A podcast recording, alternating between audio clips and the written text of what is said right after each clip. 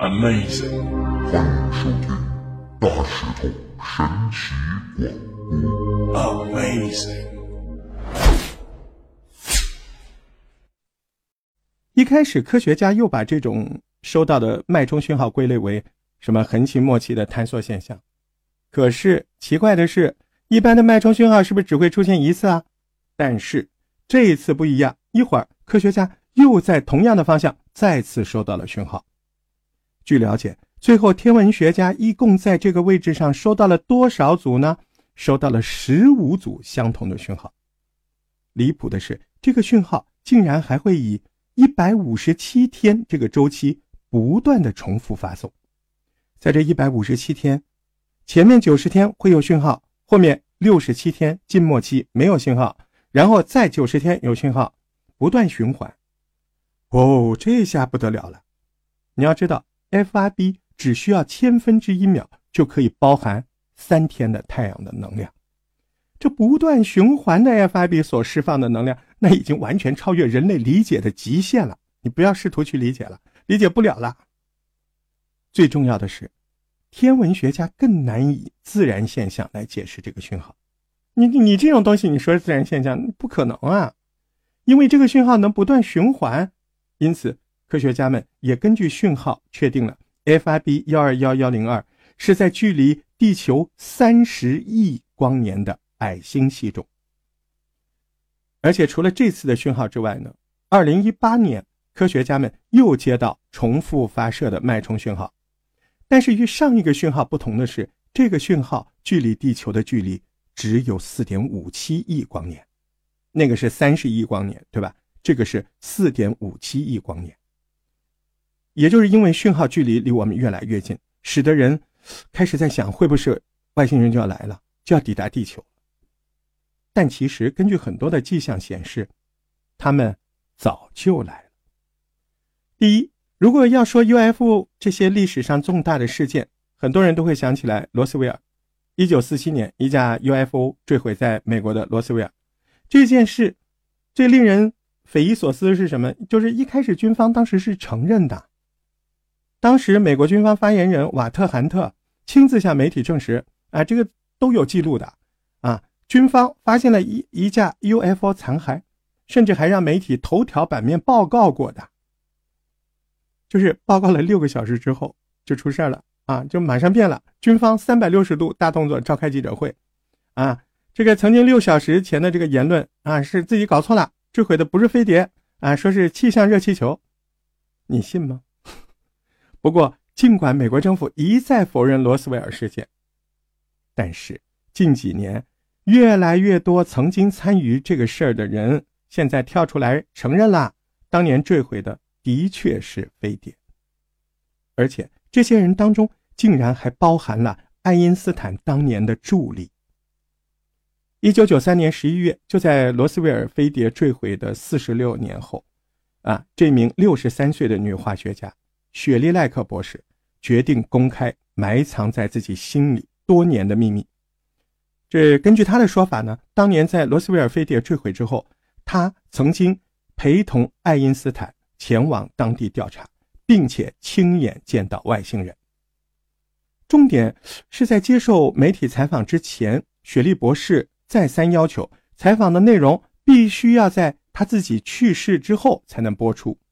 这什么意思呢？就是说，其实你从这个要求里可以看得出来，雪莉她不存在想要靠这个事儿来博得博得大家对她的关注的眼球，没有这个动机，对吧？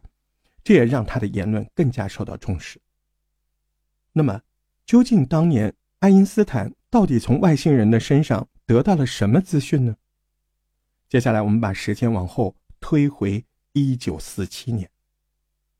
一九四七年，当时的雪莉是爱因斯坦的学生，也是他的助理。在这个罗斯威尔事件之前，他就已经跟着爱因斯坦到处做实验什么的。呃，一九四七年七月，爱因斯坦忽然接到了陆军空军基地的电话。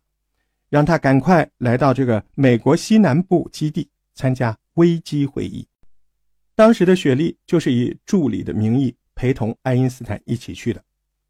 雪莉说，一路上他们都不知道到底发生了什么事儿，一直到了抵达基地之后，在一座停机坪当中，雪莉看到了一艘飞船。All I recall is several people using the word Roswell, and that must be where the crash occurred. A rather good-sized building, a hangar, where they had the spaceship.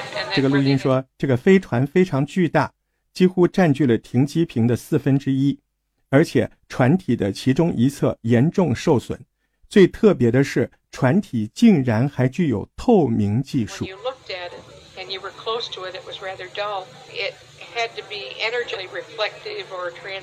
当你靠近它的时候，会发现它是深黑色的；但远看的时候，就会发现它是透明的，甚至有些发光的。可想而知，当时雪莉有多么震惊。比起自己的惊讶，爱因斯坦显得倒是相当冷静。雪莉说，爱因斯坦甚至一头钻进飞船，研究他这个推进系统。果然是二十世纪最伟大科学家啊！见到外星人都不怕。在视察完船体之后，这个军方呢就把爱因斯坦请到了基地的另一侧，在那儿，他们看到了外星人遗体。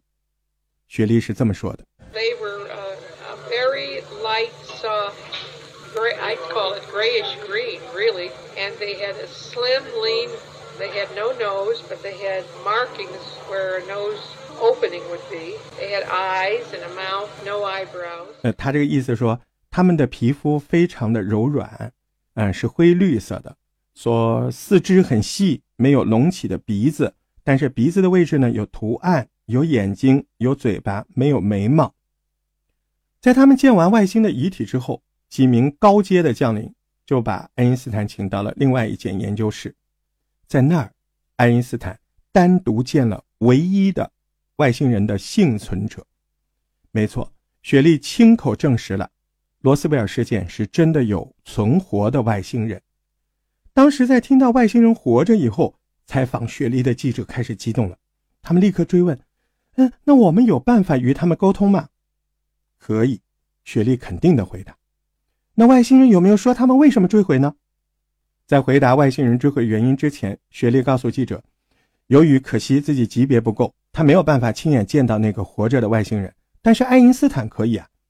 事实上，根据雪莉的了解，当时整座这个基地里面也只有爱因斯坦一个人够资格单独会见这个外星人。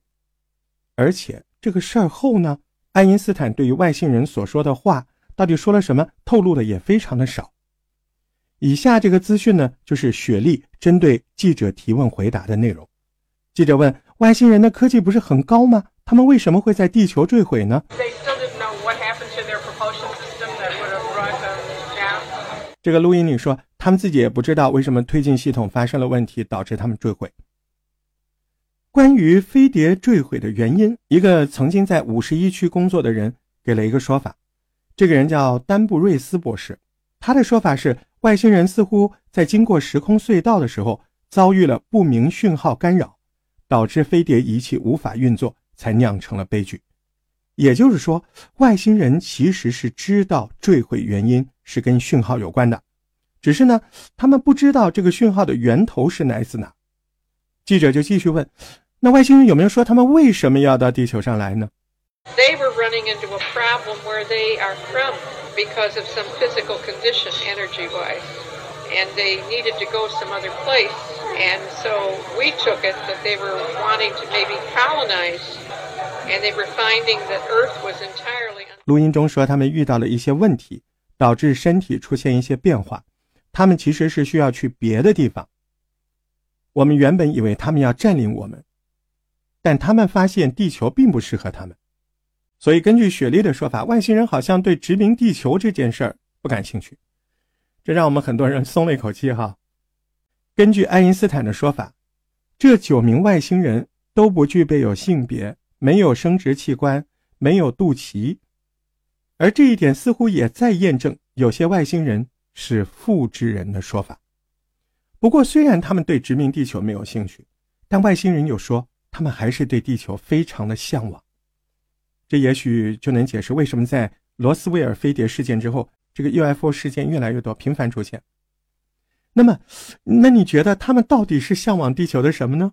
我们大家可以留言讨论哦。如果喜欢我的节目，按赞、订阅、分享。